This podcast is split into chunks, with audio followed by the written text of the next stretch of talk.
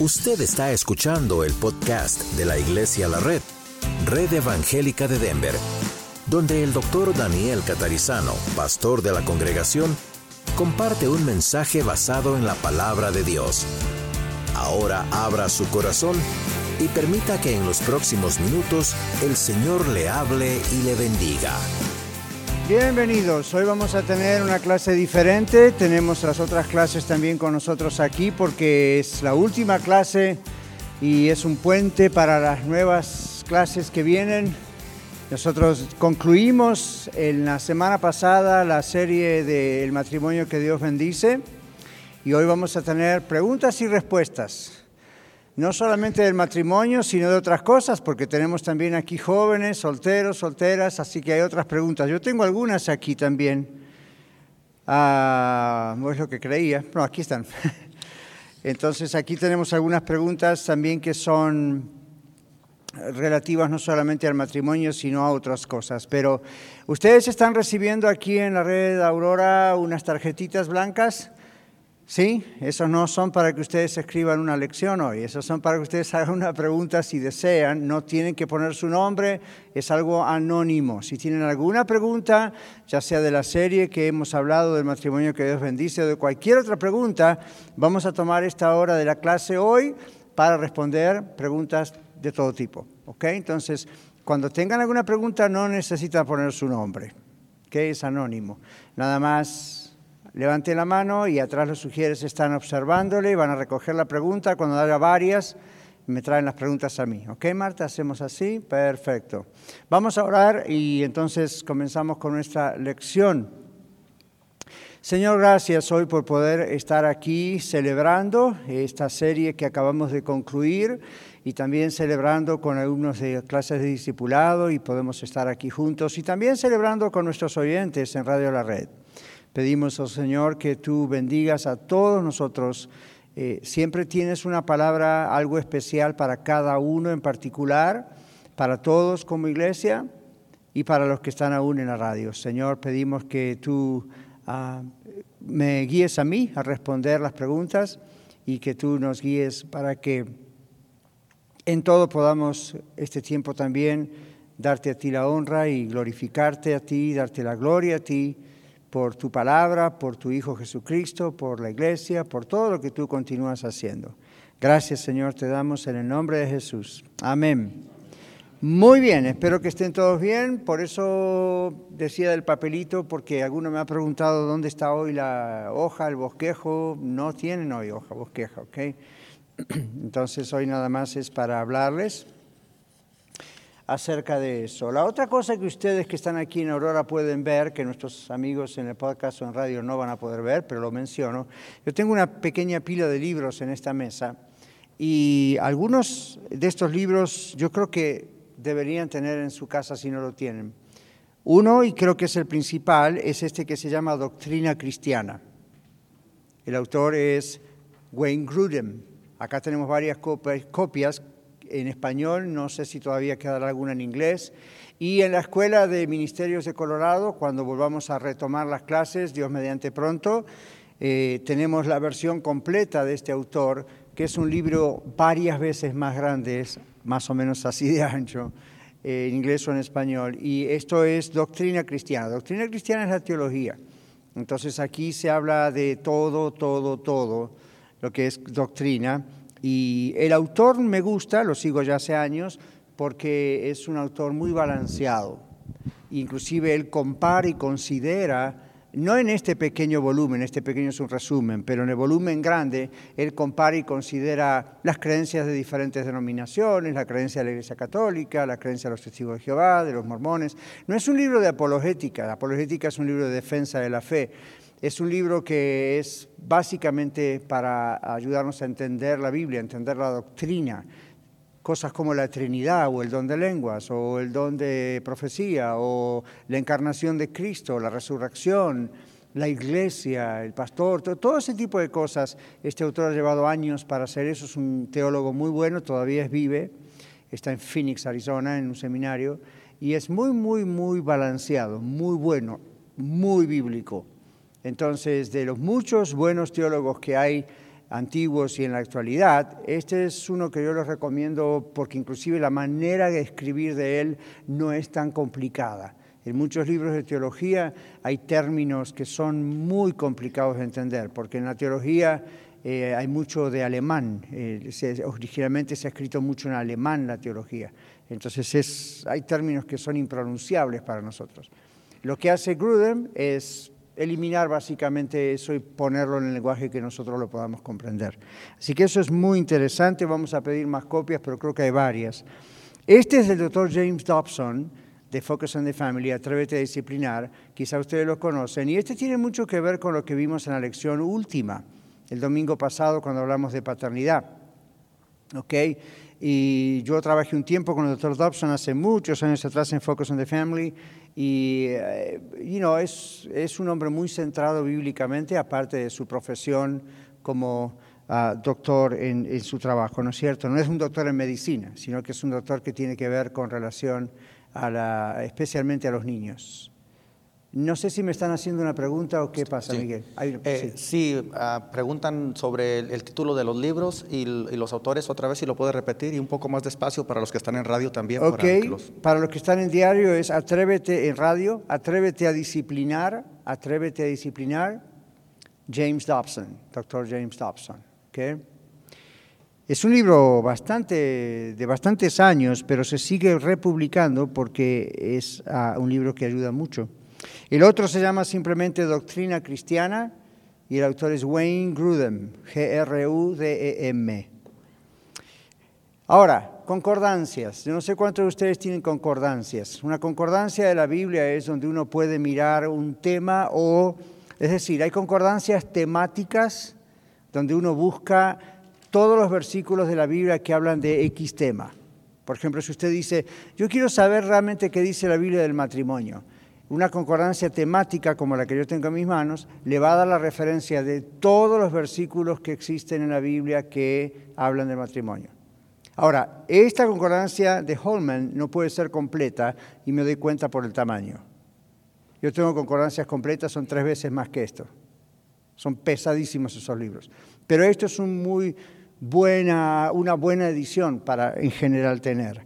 A otras concordancias no son temáticas, se llaman exhaustivas y eso significa son concordancias que uno no busca por los temas, sino que uno busca directamente por los versículos, ¿okay? busca por palabras inclusive a veces. Este es otro libro, J.E. Packer, J.I. Packer, él es, muy, es un teólogo reformador, ya está con el Señor, pero él habla acerca del conocimiento del Dios Santo y tiene una guía de estudio en este libro.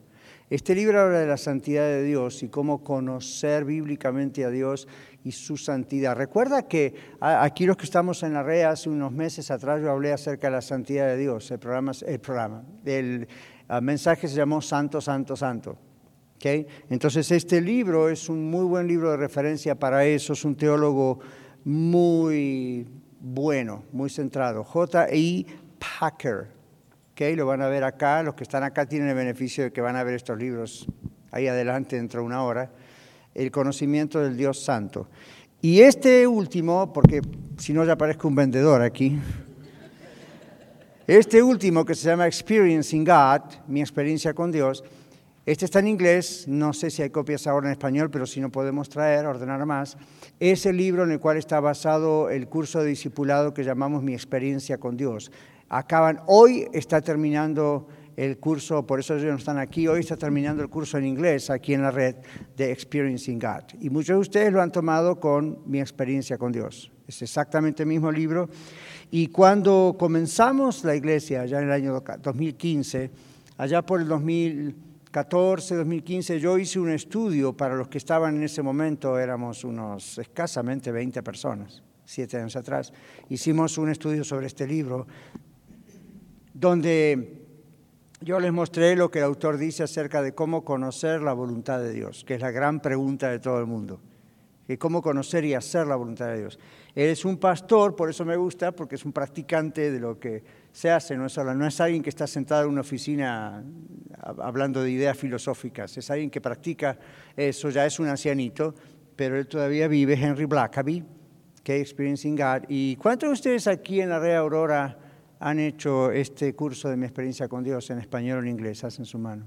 Wow, la mayoría de ustedes. Bueno, cuando se vuelva a hacer, se lo recomiendo. Son 12 semanas, 13 semanas, domingos, y ustedes lo pueden ir haciendo, en inglés o en español.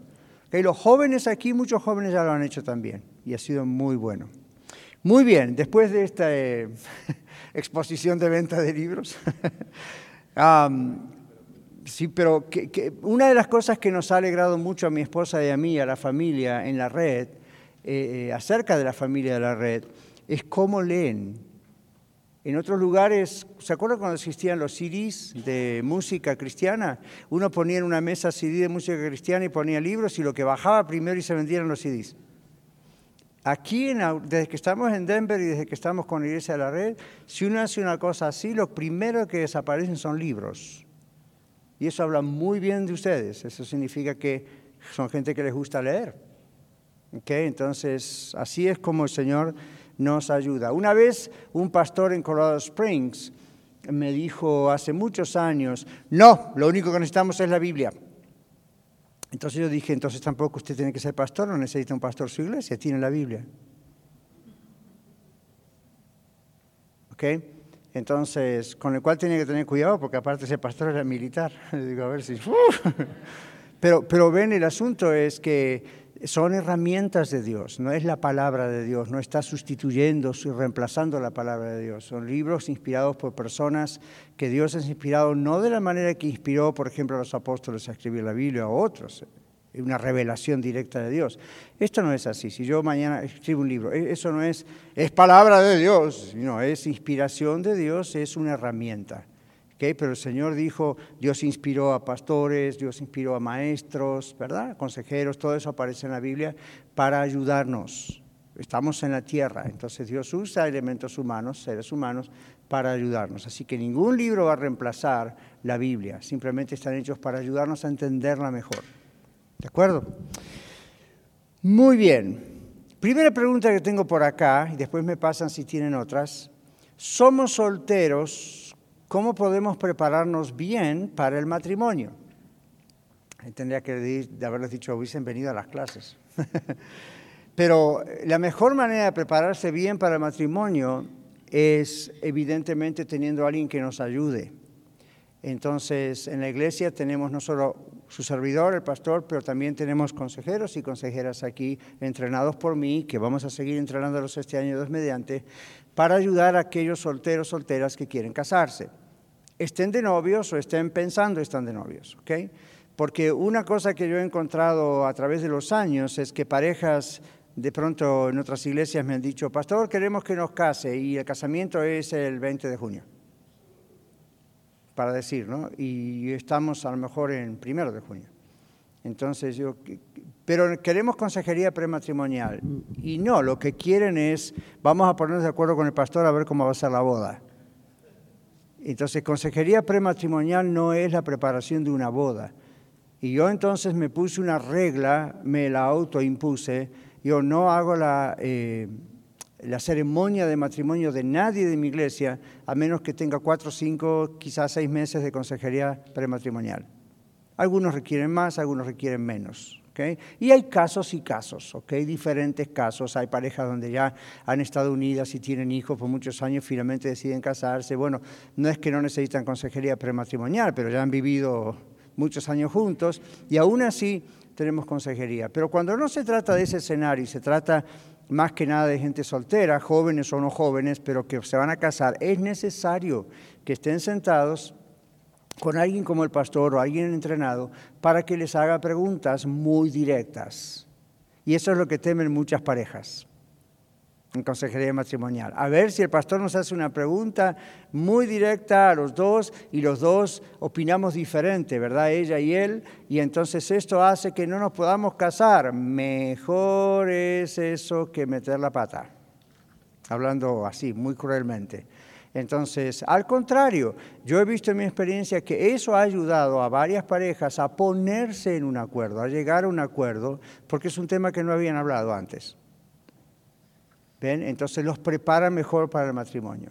O tenían conceptos diferentes. La semana pasada, cuando acabamos esta clase, yo dejé aquí, bueno, estábamos en el otro salón, en el basement, dejé unas formas que dice, un formulario que dice concepto de grado y rol, y si lo hicieron, eso les va a ayudar. Si no lo hicieron, pues es como mirar en la televisión un comercial de comida y saborearse y no comer la comida.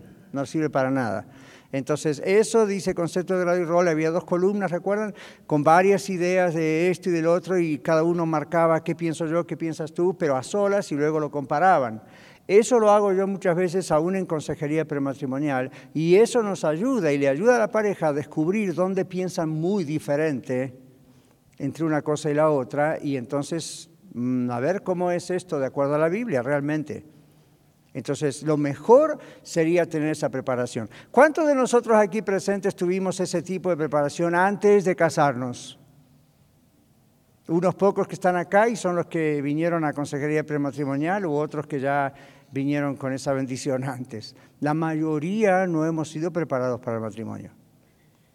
Entonces, ¿cómo nos vamos a preparar para algo que es para toda la vida y es, después de la relación con Cristo, lo más importante? Ven, entonces, ah, hmm, yo he tenido en charlas o conversaciones prematrimoniales a parejas de muchos años de casados. ¿Para qué? Para ajustar lo que está desajustado. Pero para llegar a eso, mientras tanto, ¿cuánto sufrieron innecesariamente, verdad? Entonces, la pregunta es cómo prepararnos bien para el matrimonio siéntense con alguien, pastor o otras parejas maduras de la iglesia, o pregúntenos a nosotros si le destinamos una pareja que les ayude por una serie de meses, tal vez, y que les esté ayudando. Y la idea de la preparación prematrimonial es sacar adelante temas que tienen que ver con el sexo, con la educación de los hijos, con las finanzas, con la vida espiritual, con el trabajo, con la dinámica diaria del hogar. Entonces ahí es mejor ponerse de acuerdo antes de casarse en algún que otro caso raro, pero ha ocurrido, la pareja ha decidido vamos a posponer la boda. No a cancelarla tal vez, pero vamos a posponer la boda. ¿Por qué? Porque evidentemente todavía tenemos que trabajar en algunas cosas muy importantes antes de dar este paso. Excelente, excelente. ¿Se imagina si hacemos todo nomás por puro amor emocional y por impulso? Después nos va mal. Muy bien. Creo que está esa pregunta, incluyendo el saber que al hacer esa preparación matrimonial hay mucha oración, okay, oramos por supuesto con la pareja, hay mucha Biblia, uno tiene que estar bien seguro. Una recomendación a los que tienen hijos pequeños, estén ya orando por el futuro de sus hijos. Estén ya pidiendo al Señor que dirige los pasos de su hija, su hijo, sus hijos, para que encuentren la persona adecuada, correcta. ¿ok?, no esperen hasta que se empiecen a enamorar. Em, yo sé que mis padres empezaron a orar por mí y por mis hermanas desde que éramos bien pequeños. Pero no nos gusta orar así a los padres y a las madres, ¿verdad? Porque parece como que nos anticipamos al día que se van a ir del hogar. Bueno, no vamos a ser egoístas, vamos a orar por ellos. Okay, vamos a dejar las cosas ahí en las manos del Señor. Tenemos tarjetas, si no sigo con las otras preguntas que tengo acá. Si tienen, hagan la señal y la va a recoger y me la trae. ¿Cómo decirle a mis hijos que conocí a una persona y nos queremos casar? ¿Cómo decirle a mis hijos que conocí a una persona y nos queremos casar? Evidentemente la pregunta viene de la idea de alguien que, está, ah, que ya tiene hijos. ¿No? Está clara la pregunta, ¿no? ¿Cómo? Para mí está clara. ¿Cómo decirle a mis hijos que conocí a una persona y nos queremos casar? Bueno, primera cosa, dígaselos. Gracias. Porque aunque parezca extraño, yo me encuentro a veces con eso que es como una imposición, ¿verdad? Soy, soy adulto, hombre, mujer, me enamoré otra vez y ya tengo hijos con otra persona, pero, you know, hijos me voy a casar. Eso es lo peor que usted puede hacer. Entonces, le digo también a los que están oyendo en radio, cuando este es el escenario, conocimos a una persona y nos queremos casar y ya tenemos hijos de otro matrimonio, de otra unión anterior, no aceleremos las cosas yo creo que dije la última vez o la vez anterior aquí en la clase de matrimonios que mm, un error que cometen muchas parejas es no preparar a sus hijos para ese nuevo matrimonio, no, no, no, o sea, como imponérselos, ¿verdad? Bueno, y también decir, mis hijos están primero porque los tuve antes de conocer a esta nueva pareja. es un grave error. ¿Recuerdan cuando dijimos, la Biblia dice, somos una sola carne con nuestro cónyuge? Entonces, aún en segundas bodas, segundas nupcias, segundo matrimonio, ese cónyuge pasa a ser prioridad en su vida. Eso no significa que sus hijos ya no los ama o están en segundo lugar o los hace sentir que están en segundo lugar. Simplemente significa que las cosas tienen que estar en el orden que Dios dio. ¿Ven? Y eso es inclusive para beneficio de los mismos hijos. Gracias. Entonces, ah, hay que decirles, hijo, hija, y no, yo estoy en condiciones de enamorarme de otra persona y conocí a esta persona eh, me enamoré de esta persona o me parece una persona que me es atractiva y tiene interés en mí o tengo interés en ella, ¿verdad? Entonces estamos mirando, estamos pensando. No le diga a sus hijos eso cuando ya tiene una fecha para casarse. Dígaselo lo antes posible y permítales que caminen en el proceso con ustedes. Cuando llegue el momento, presénteselos o presénteselas, ¿ok? Y no imponga cosas. Ahora, va a llevar tiempo, no, no se apure, esto puede llevar tiempo, en algunos más que en otros, pero mi recomendación es que hablen claramente, que estén preparados para cualquier reacción, ¿qué les parece?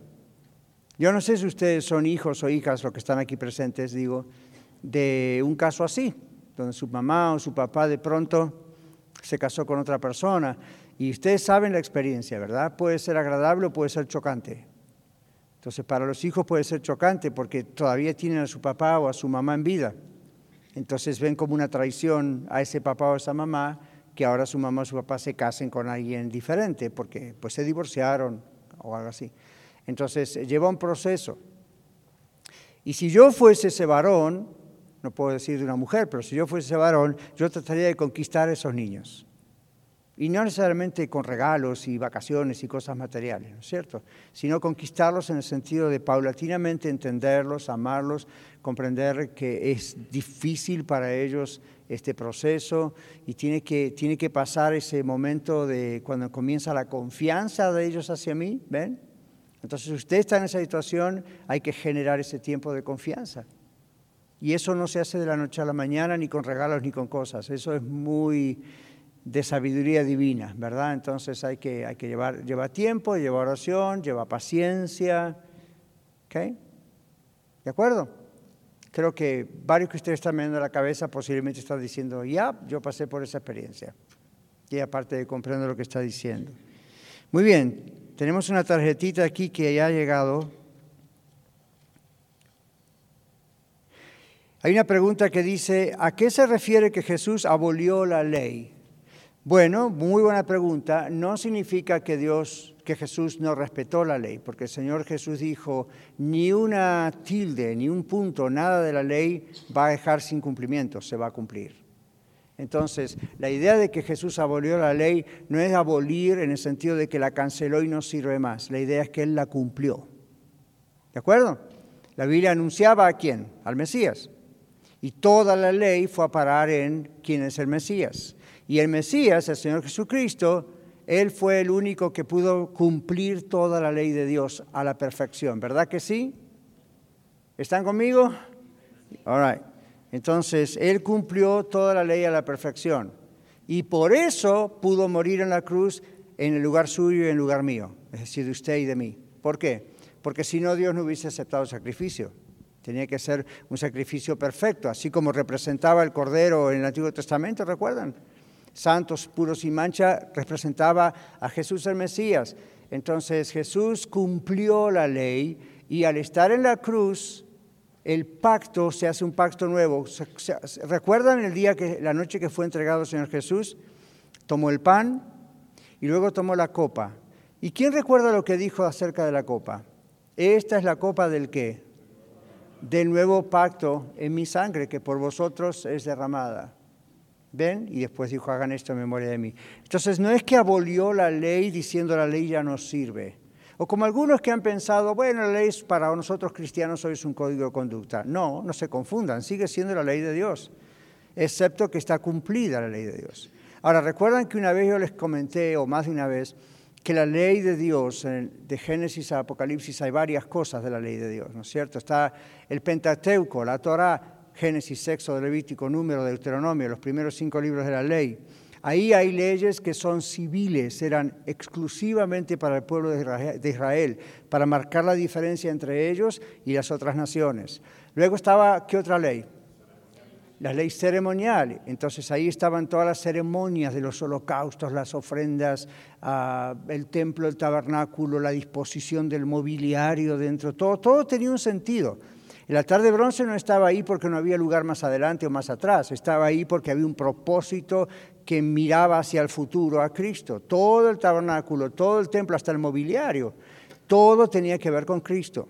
Una vez que el Señor Jesucristo vino, no hay más sacrificios. Ven, el templo ya no tiene la misma referencia de antes. ¿Recuerdan Juan capítulo 4 cuando está Jesús con la mujer samaritana y el problema es que la mujer samaritana dice, ustedes los judíos dicen que hay que adorar en el templo de Jerusalén. Nosotros decimos los samaritanos que es en este monte, Jericem. ¿Y qué le dice el Señor Jesús? Claro, le dice, mujer, no es ni en este monte ni en Jerusalén. Los que adoran al Padre deben adorarlo en espíritu y en verdad es necesario que lo adoren. Entonces, eso fue muy dramático escuchar en ese momento, porque para ellos la única forma de realmente estar con Dios y en Dios era ir al templo. Uno iba al templo a orar y tenía que estar el sacerdote intercediendo. Cuando Cristo muere en la cruz del Calvario, el velo del templo se rasgó por la mitad, ¿recuerdan? Hace ver claramente el lugar santísimo, del otro lado que nadie podía entrar ahí, solamente el sumo sacerdote una vez al año. Todo ese sistema religioso del Antiguo Testamento caduca. ¿Pero por qué caduca? ¿Porque no sirve? No, simplemente porque ya se cumplió. Luego en la Biblia tenemos los profetas y tenemos los escritos y tenemos los salmos y fíjense que todo anunciaba hacia el futuro. Entonces Jesús no, no estaba aboliendo la ley a, nivel de decir la ley no sirve. La ley sigue en pie, excepto que Jesús fue el, el único que la pudo cumplir. Entonces, para mí, para usted, cuando vemos la ley de Dios en el Antiguo Testamento, lo que la ley está mostrándonos es, Dios te exige que ames a Él con todo tu corazón, tu cuerpo, tu alma, todo tu ser y a tu prójimo con ti mismo. Problema, no lo puedes hacer. Solución, pero eso es para mostrarnos qué perdidos estamos antes de Cristo. Solución, Dios manda a su Hijo Señor Jesucristo para morir en nuestro lugar, el único que cumplió la ley. Solución, cuando usted se arrepiente de sus pecados, reconociendo que nunca puede cumplir la ley de Dios, reconociendo que merece el infierno, se aplica la santidad, la vida santa y pura de Jesús y su sacrificio en la cruz y su triunfo en la resurrección, todo eso se aplica a usted y a mí. Entonces, a partir de ese momento que usted reconoce a Cristo y se entrega a Él, la santidad del Señor Jesús viene a ser la suya. La, resurrección de Jesús viene a ser la suya. El pago por el pecado en la cruz viene a ser el pago que Dios hizo por usted. Y así entonces se aplica a usted, se aplica a mí desde el momento de la ah, conversión. ¿Está claro? ¿Está bien? ¿Lo dije más o menos bien? Entonces, ahí está la idea. La idea es no se abole nada, simplemente se cumple. ¿Ok? Se cumple. Ok, vamos a ir más o menos por el orden este. Aquí dice, en una pareja hay desacuerdos en cómo disciplinamos a nuestra hija de cuatro años. Un cónyuge es duro en la disciplina y el otro es un poco más consciente de la personalidad de la niña. Esto, esa es la persona que, que escribió la tarjeta. Esta causa que el cónyuge piense que se lleva la contraria y ya no escucha consejo del cónyuge duro. ¿Qué se puede hacer? Bueno, creo que este es un caso muy común en, muchos, en muchas parejas, ¿no es cierto? Uno de los dos siempre es más estricto que el otro. En mi matrimonio, uno de los dos siempre es más estricto que el otro y no quieren preguntar quién es. Pero siempre eso ocurre en el matrimonio. Ahora, hay una diferencia entre ser estricto y ser agresivo. Una persona al ser estricta no o dura, como ustedes me dicen aquí, no necesita ser agresivo.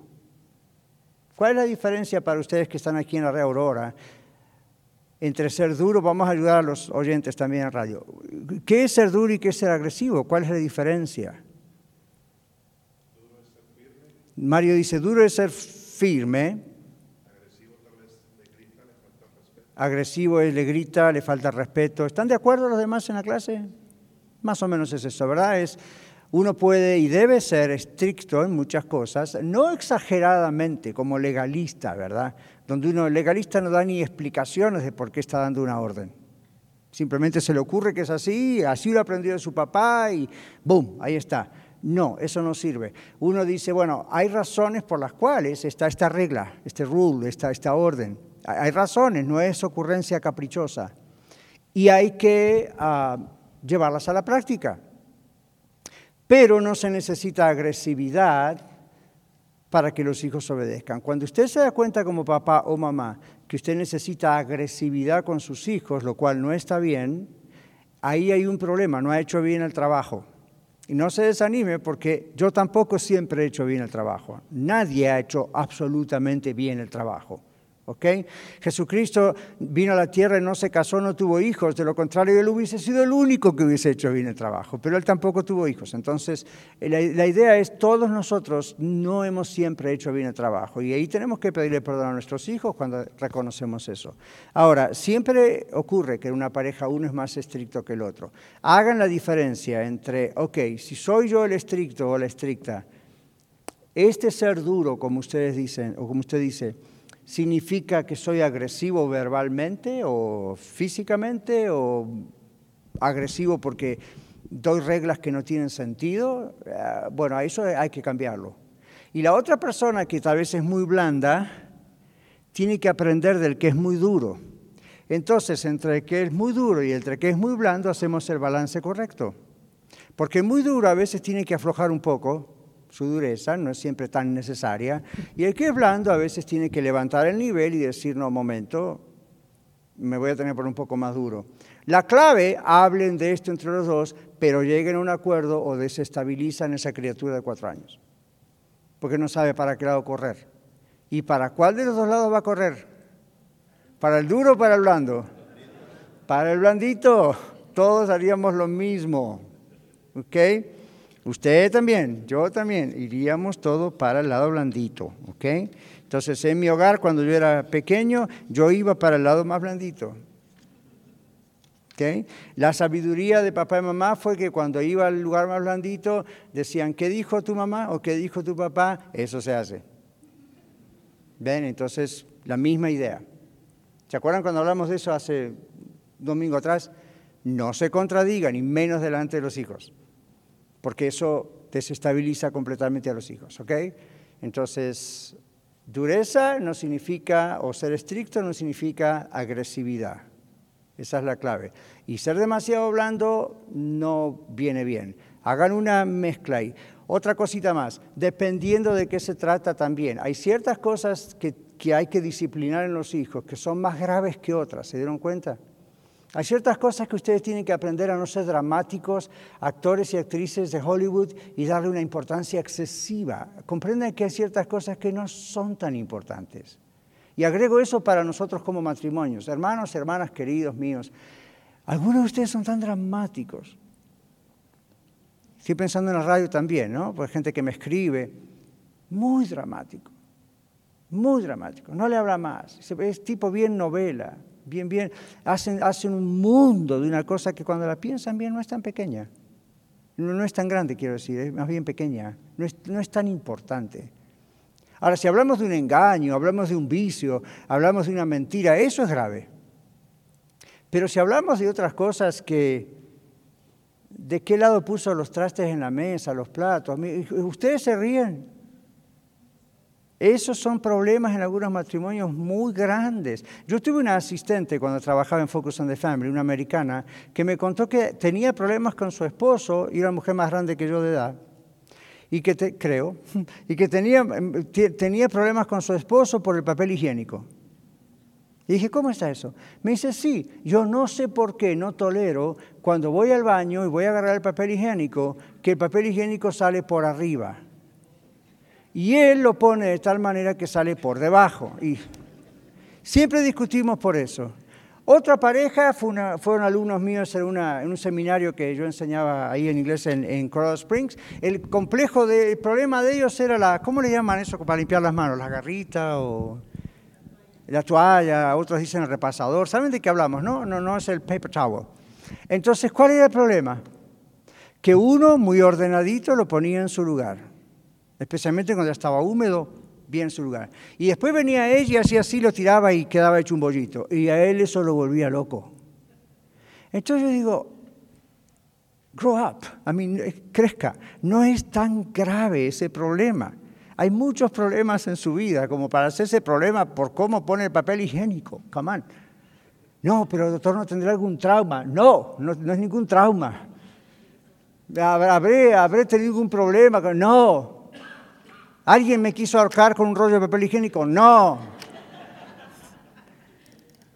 ¿Tendré que interpretar algún sueño que tuve de la garrita? No. No sea rebelde, no, no, es, no es un grave problema. Entonces aprendan a separar con los hijos y con la pareja. ¿Este problema vale la pena que mi adrenalina brote por todo el cuerpo y me haga problema o whatever? No es tan grave. Cuando vivimos con alguien más, vamos a tener que tener esa paciencia.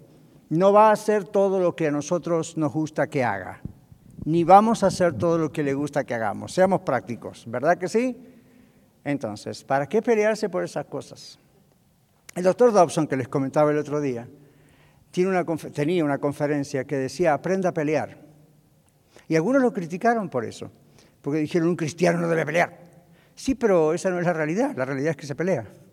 Entonces, aprenda a pelear. ¿Qué significa? No significa aprenda a pelear en el sentido que usted está pensando, ¿verdad? Vamos a decir ciertas palabras para manipularla. Simplemente está diciendo, miren, como eso va a ocurrir, aprenda a hacerlo y entonces no lo va a hacer más, posiblemente dentro de poco.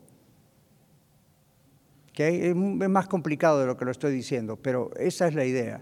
Entonces, no dramaticen, ¿all Muy bien, otra cosa.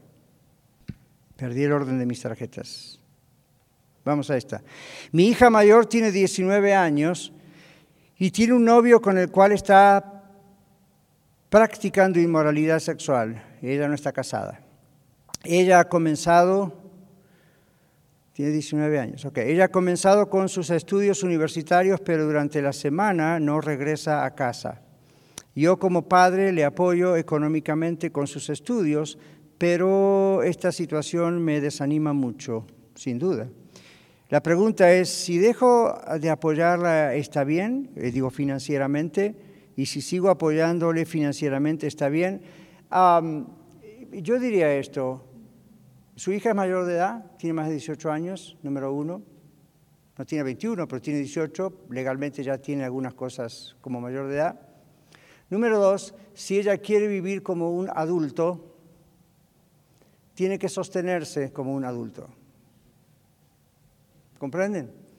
Si yo le diría si fuera mi hija, mira, tú estás teniendo relaciones sexuales con alguien, eso está fuera de lo que la Biblia ordena, lo que Dios ordena, así que tú quieres vivir con la responsabilidad de un adulto, pues tendrás que hacerlo financieramente también.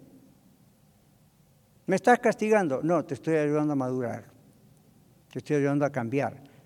No puedes pensar que tengo que sostenerte como si fueras una menor de edad y es mi responsabilidad hacerlo y tengo que hacerlo y al mismo tiempo por otro lado estás pretendiendo vivir con una persona que supuestamente es consciente de sus acciones y evidentemente no.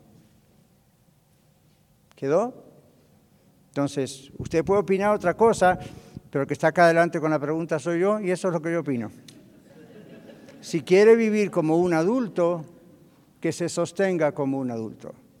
Y eso va no solamente para alguien inmoral, eso va para cualquier otra persona que le diga a usted, quiero tener mi carro. Mis compañeros de la escuela a los 16 años, sus padres les regaló un carro. Felicitaciones al compañero tuyo. Pero si vas a tener un carro, también tienes que saber que hay que llevarlo al mecánico, hay que hacer el cambio de aceite, hay que hacer el cambio de ruedas, hay que, pagarle esto y lo otro. Entonces, ¿qué vamos a hacer? Vamos a tener que hacer un plan para que yo te regalo el carro, pero tú lo mantienes. 50-50, ¿qué les parece? Yo te regalo el carro, si tengo el dinero para hacerlo. Quizá no va a ser último modelo. Bueno, siempre es último modelo, ¿verdad? Si lo piensan bien. El mío es del 2012, es un último modelo del 2012. Entonces, si alguien me pregunta si manejo un carro último modelo, sí, del 2012. En su momento fue un carro último modelo. Why not? ¿Ven? Entonces, hay que poner un poco de sal y pimienta a este asunto. Entonces, ven, ven cómo trabaja la cosa. Si, si uno dice, le voy a regalar un carro, no es porque los amigos tienen un carro, es porque lo necesito. Y si lo necesita, porque así tiene que ir a trabajar, a la escuela, que colabore para que aprenda de entrada lo que significa comenzar de... Está ensayando lo que va a ser la vida como un adulto. No le den todo lo que no tuvieron ustedes de jovencitos o de niños. Porque yo vivía en tal país o, aquí mismo y no tenía, y yo le voy a dar a mis hijos todo lo que yo no tuve. No, eso es una horrible manera de ser papá o mamá. Sus hijos no son ustedes. Entonces, cuidado porque en este país ustedes como yo podemos llegar a tener más, sin duda tenemos más posibilidades, aunque sean sacrificiales, tenemos más posibilidades. No, no, los hijos aquí tienen que aprender a valerse por sí mismos también. Poco a poco, gradualmente, ustedes no le van a pedir que, you un joven de 15, 16 años, págame la renta, o no, de a poco, pero que vayan empezando a colaborar. Yo comencé a trabajar a los 13 años, a los 13 años, y mi papá era dueño de una fábrica, pero tuvieron muy mal tiempo en esa época y yo tuve que salir a trabajar. Y sin embargo, el, asunto no era trabajar para yo mis gastos, el asunto era trabajar para ayudar a la familia. Entonces yo trabajaba y cuando cobraba, ahí se los tenía que dar a ellos. Y ellos solamente me daban para mis gastos normales. No estaba a esa edad trabajando para sostener a una familia. Pero eso me ayudó muchísimo, muchísimo para entrenarme en la vida. Miren, las cosas que yo les he compartido a ustedes sobre finanzas, eh, las aprendí mucho más tarde en la escuela, ya las sabía de antes. En la escuela, por supuesto, se refinan y uno corrige errores y aprende cosas nuevas, pero permiten que sus hijos trabajen con ustedes, ¿ok? No den todos en un platillo ahí sobre. Muy bien. Ah, espere el micrófono, por favor. Gracias. Pastor, tengo una pregunta acerca de este tema. Ya. Dentro de que los hijos adolescentes empiecen a trabajar, ¿se les puede disciplinar para que a sus padres les aporten un gasto? No quiere decir que sea obligatorio, pero es como un tipo de educación para cuando sus padres sean más grandes ellos tengan un gasto que Bueno, número uno, si entiendo bien su pregunta, no es que tienen que trabajar los hijos adolescentes. Mi, mi caso fue un caso de necesidad, ¿verdad? Y no es que tienen que trabajar. Mucho. Mis hijos no tuvieron que trabajar literalmente en la adolescencia, pero en la juventud sí. Ahora, si entiendo bien su pregunta, es entrenarlos como para el futuro de sus padres, aportando ya desde... Bueno, cuando yo tuve que dar mi sueldo o mi salario siendo un menor de edad a mis padres, eso me entrenó para hoy, que son ancianitos. A ese, a ese iba mi punto. Es como una disciplina hacia el futuro. Ya, es una disciplina para uno, para su propio matrimonio, si se casa en el futuro, y para sus padres. Okay. Ahora, ya que sacó eh, Ana ese tema, no está en la pregunta, no sé, no revisé todas las tarjetas, pero Muchas veces me ha llegado esa pregunta en radio, en consejería, en la iglesia. Y yo ya, nosotros estamos acá y nuestros padres viven en otro país, México o el que sea. Eh, estamos obligados, o ellos nos obligan a que les enviemos siempre dinero de acá. Yo les digo, miren, cuando es obligación, ah, hay un problema. Entonces, hay que aclararle a los que viven fuera de este país que aquí el dinero no se encuentra en la calle tirado y que cuesta mucho y a veces más conseguirlo que allá. Entonces, hay que decirles, mira papá, mira mamá, si nosotros, por ayudarles a ustedes con tanta cantidad, yo he escuchado de gente que hasta pone o impone cifras. Entonces uno dice, no, no puedo, no podemos. Y a veces viene eso de que, claro, porque estás allí, no, es que aquí es muy caro todo. Y aquí, si yo, este es el principio básico. Si nosotros estamos acá mal económicamente, siempre mal, uno, por mal uso del dinero, dos, porque tenemos que mandar tanto a otro lugar, nunca nosotros progresamos acá. Si nosotros nunca progresamos acá, también les afecta a los de allá. Entonces hay que como educar a esos familiares o quien sea y decirles, yo, yo te, te, voy a ayudar, yo quiero ayudarte, pero esto es lo que puedo hacer este año o esto es lo que puedo hacer este mes. Si Dios me bendice y no con sabiduría manejar mejor el dinero, puedo aumentar eso. Pero les digo, Yo sé que quizá no sea el caso de ustedes o quizás sí, pero las cosas que uno escucha cuando está en el pastorado, en consejería, en radio, son increíbles. Increíbles. Yo he sabido de, miren, me viene a la mente una muchacha de Houston que fue miembro de la iglesia donde yo estaba allá, ya es una muchacha grande, pero ella no pudo ir por muchos años porque era indocumentada. Y siempre trabajaba y trabajaba y trabajaba sacrificadamente para enviar dinero a su familia en México. Luego de muchos años tuvo la oportunidad de poder ir a México y cuando fue allá se llevó la gran sorpresa de su vida con lo que se hacía con ese dinero y que en realidad no era necesario. Pero ella había caído en la trampa de pensar, no soy una buena cristiana si no le mando dinero a mis padres, sin investigar realmente qué estaba ocurriendo, si había una real necesidad o porque el hermanito de allá, la hermanita que, de ella allá le ayudaba, ella, cómo está en Estados Unidos le ayuda. Entonces la gente tiene una idea muy extraña de nosotros viviendo en Estados Unidos, ¿verdad? Piensan que uno viene acá y se hace la América, como decimos, y rápidamente y es rico y puede compartir. Bueno, debemos compartir, pero primero está su hogar, primero está su matrimonio, primero está su familia y luego hay algo en su budget o presupuesto que les mostré hace dos, tres domingos atrás con un formulario y todo, ahí incluyan cuánto se puede mandar. Y si los de allá se quejan, díganles, peor sería no poder enviarte nada. Dar gracias a Dios que por lo menos puedo enviar esto. Si algún día puedo enviar más, más irá. Pero eh, hay que tener cuidado. Hay personas que realmente tienen necesidad estando en otros países y otras personas que crean la necesidad porque estamos acá, se aprovechan. Entonces, yo no sé cuál sea el caso, pero investiguen eso, ¿ok? Muy bien. Acá alguien me pregunta, ¿una persona cristiana puede bautizar a bebé o un bebé o ser madrina del bebé? Está en Estados Unidos, usted puede hacer lo que quiera, pero si usted participa del bautismo de un bebé, se está poniendo en contra de lo que usted dice creer en la Biblia. En la Biblia no, habla de bautismo de bebés, en la Biblia habla de lo que es el bautismo y tiene que ver con la expresión visual de lo que ocurrió internamente, un arrepentimiento sincero y una entrega a Cristo. Por eso no bautizamos babies. Entonces, eso es una cosa que usted tiene que decidir, pero yo le digo desde el punto de vista bíblico, doctrinal, teológico, es un compromiso que usted está haciendo. A veces también me preguntan otra cosa que usted no me pregunta, pero yo le agrego a la pregunta. Tengo un familiar que es homosexual, que es gay o lesbian, se va a casar porque ahora es legal casarse así. Está bien si yo voy, me invitaron a participar. Bueno, usted puede delante de Dios a ver qué es lo que el Señor le está diciendo, no lo que dice su conciencia, su conciencia le puede decir cualquier cosa. ¿Qué Dios le dice a su conciencia? Lo que Dios me ha dicho a mí, yo no tengo este caso, pero no sería extraño que ocurriese, si yo voy, ustedes saben que cuando ustedes van a una boda, no van solamente por los tacos. Cuando uno va a la boda, está participando como testigo, celebrando esa unión. Esa es la clave.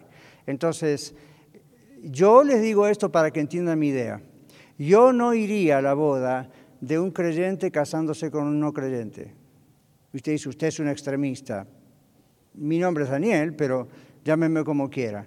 Lo que le digo es, yo estoy participando y celebrando una unión que bíblicamente es incorrecta. Y le digo a todos ustedes y a los que están, bueno, en radio no porque no son miembros de mi iglesia, pero los que son miembros de mi iglesia, si ustedes tienen un hijo o una hija y dicen se va a casar con un inconverso, no me pida que lo case, porque va en contra de mis principios. Yo no puedo ir pedir bendición de Dios sobre un matrimonio donde hay yugo desigual. La única diferencia que haría en ese caso es cuando ya ese matrimonio, que no es matrimonio, pero ha estado viviendo juntos, tienen hijos, eso es diferente. ¿okay? Porque ¿cómo se resuelve eso? Entonces uno dice, bueno, esto puede ser una oportunidad para que el inconverso y su familia vean lo que es ser de Cristo. Pero de otra manera, cuando no está en esa situación y tiene la oportunidad de no caer en ese error, ¿por qué va a bendecir algo así? Entonces, lo mismo iría por otro caso. Y creo que lo mismo va con el bautismo de un baby. ¿Okay? No es tan grave, diríamos algunos, porque, bueno, porque en algunas denominaciones cristianas, como la iglesia presbiteriana, por ejemplo, hay una rama de la iglesia presbiteriana que bautiza a babies. ¿Sabían eso? No con la misma idea católica, pero tampoco exactamente con la idea cristiana. Están como medio en el medio, ahí como diciendo, bueno, es como consagrar un bebé para, para que en el futuro conozca a Cristo. No necesita bautizarlo para eso. Ve cómo lo hacemos en la iglesia cristiana, lo presentamos al Señor y ya está. Orando que el Señor dé sabiduría a papá y mamá y que este bebé algún día conozca a Cristo. Entonces, esa es mi posición, no es no estoy diciendo esto es una ley de Dios, estoy diciendo, mm, parece como que está en contradicción con lo que uno cree del bautismo, ¿no? Ok. Pregunta, ¿bíblicamente es permitido volverse a casar por la iglesia cristiana, o sea, ceremonial? Hmm, a ver, tengo que especular para no poner en evidencia a la persona, porque ¿qué significa volverse a casar? Un escenario número uno puede ser se casaron legalmente y se casaron por la Iglesia Católica y luego ah, vinieron a Cristo, son cristianos y entonces la pregunta es si ahora se tienen que volver a casar. No, están casados. Y uno dice, bueno, pero se casaron por la Iglesia Católica. En realidad se casaron por la ley. No es la Iglesia Católica la que los casó. Eso es una idea que hay, pero no es la realidad. Aquí en Estados Unidos no es la realidad. Cuando uno se casa, se está casando por la ley. Ayer yo oficié un casamiento y firmé la licencia matrimonial. Entonces, Estados Unidos nos da el privilegio a los líderes religiosos ordenados al ministerio que podamos hacer la parte del juez en ese aspecto, pero no somos el juez. Nada más participamos en eso como el testigo mayor de eso, digamos, y oficiamos esa ceremonia. Pero mm, el casamiento legalmente es cuando está esa firma y está esa licencia. Y luego la boda en la iglesia, que a nosotros como cristianos es lo que más nos importa, ¿no? Por ejemplo, yo, mi esposa y yo nos casamos un 17 de septiembre, de diciembre, perdón, un 17 de diciembre por la ley. Al día siguiente, el 18 de diciembre, fuimos a la iglesia y el pastor hizo la boda, pero ya estábamos legalmente casados. Para mi esposo y para mí siempre recordamos más el día 18 de diciembre. Para nosotros esa fue nuestra boda. ¿Por qué? Porque fue el día que nos presentamos frente a la iglesia, frente al Señor. Pero el Señor estaba con el juez y con nosotros el día de la corte. No está encerrado en el templo. Que no, no es como el templo de Jerusalén o el tabernáculo, había que ir al templo. El Señor estaba allí también. Excepto que como cristianos para nosotros la boda así, o en una casa o donde sea, pero frente a la iglesia, testigos de la iglesia, es lo que realmente tiene mucho significado. ¿Me, explico? Entonces no es que es obligatorio. Ahora la pregunta es si es permitido. Por supuesto que es permitido. Si usted quiere hacer una boda aquí y es de la iglesia de la Rey, dice, ya nos casamos y nos casamos por iglesia y todo, pero ahora queremos volver a hacerlo. Es lo que en algunas iglesias llaman renovación de votos. ¿Han escuchado eso? Es como una renovación de votos. Básicamente es lo que es. El casamiento ya ocurrió. ¿Ok? Y usted dice, no, pero ahora sí me quiero casar delante de Dios. Entonces, ¿qué pasó todos estos años? Dios no estuvo con usted, entonces hay que hacer una diferencia entre lo ceremonial y lo realmente espiritual. ¿Ok? All right.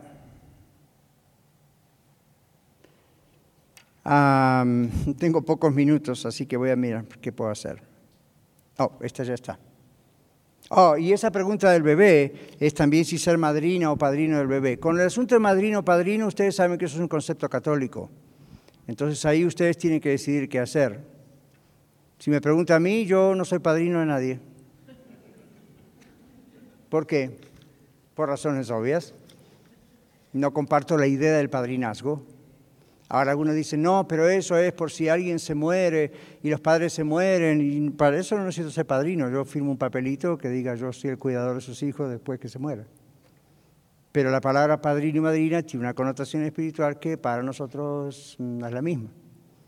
¿Saben por qué a veces se cometen errores entre cristianos de, oh sí, yo acepto hacerlos porque no conocen la Biblia? Conozcan bien la palabra de verdad, ¿ok? Muy bien. Y eso no es ser legalista, eso es ser bíblico. Mi hija, mm, a ver si puedo entender esto. Mi hija adolescente pone sus ojos en un hombre casado, miembro ah, de una iglesia, y un hombre casado, o sea, el adolescente tiene 17 años y pone sus ojos en un hombre de la iglesia. ¿Cuál es su pregunta? Está mal.